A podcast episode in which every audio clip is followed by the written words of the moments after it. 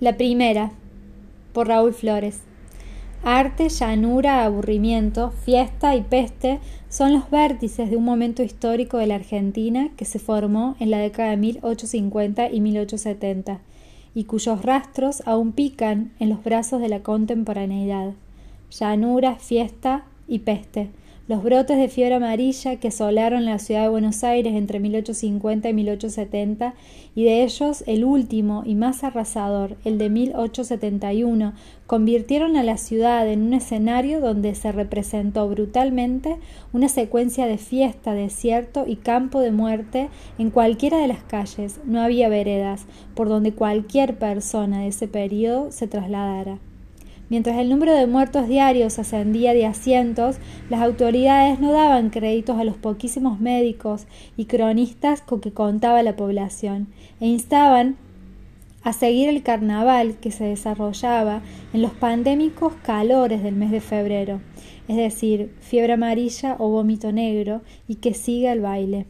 Uno de los motivos de la propagación de la peste fue justamente la condición llana de la pampa, al no haber un sistema de, drenaje ni un declive natural, el agua contaminada se estancaba, excepto en el barrio de Recoleta, que sí contaba con un sistema de saneamiento, y era consumida sin ningún tratamiento purificador por la mayoría no privilegiada de la población. Fiesta, aburrimiento y arte. El entonces presidente Domingo Faustino Sarmiento con las exposiciones universales europeas en mente, esas ferias museológicas de freak, progreso, show y exotismo, había firmado en 1868 un decreto en el que materializaba el proyecto de la primera exposición nacional, que postergada por la fiebre amarilla y sus consecuencias, se llevaría a cabo en 1871 en la ciudad de Córdoba y la, la segunda ciudad en importancia.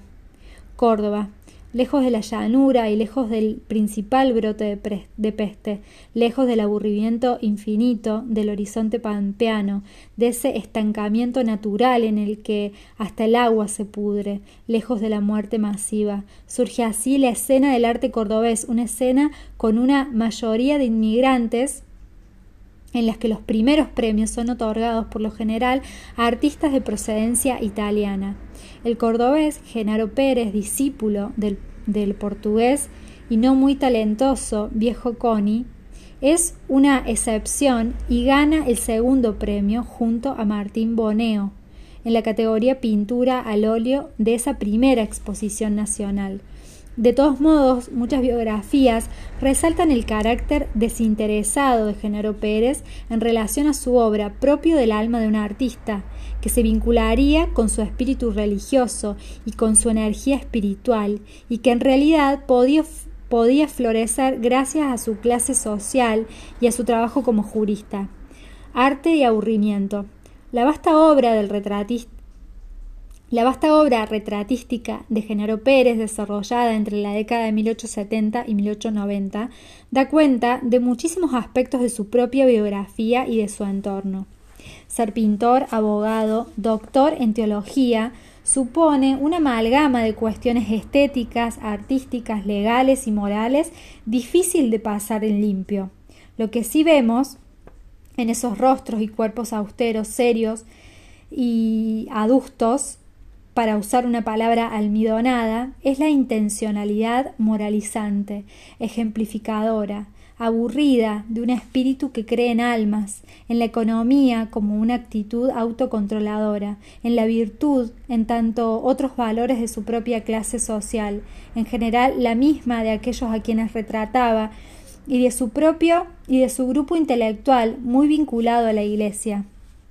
Este canon castellano poco enjollado, poco sexy, se esmera por ocultar el cuerpo, o mejor, por mostrarlo como una resistencia pasiva que parece ser el programa del cristianismo, el deber religioso frente a los avances del laicismo y del positivismo.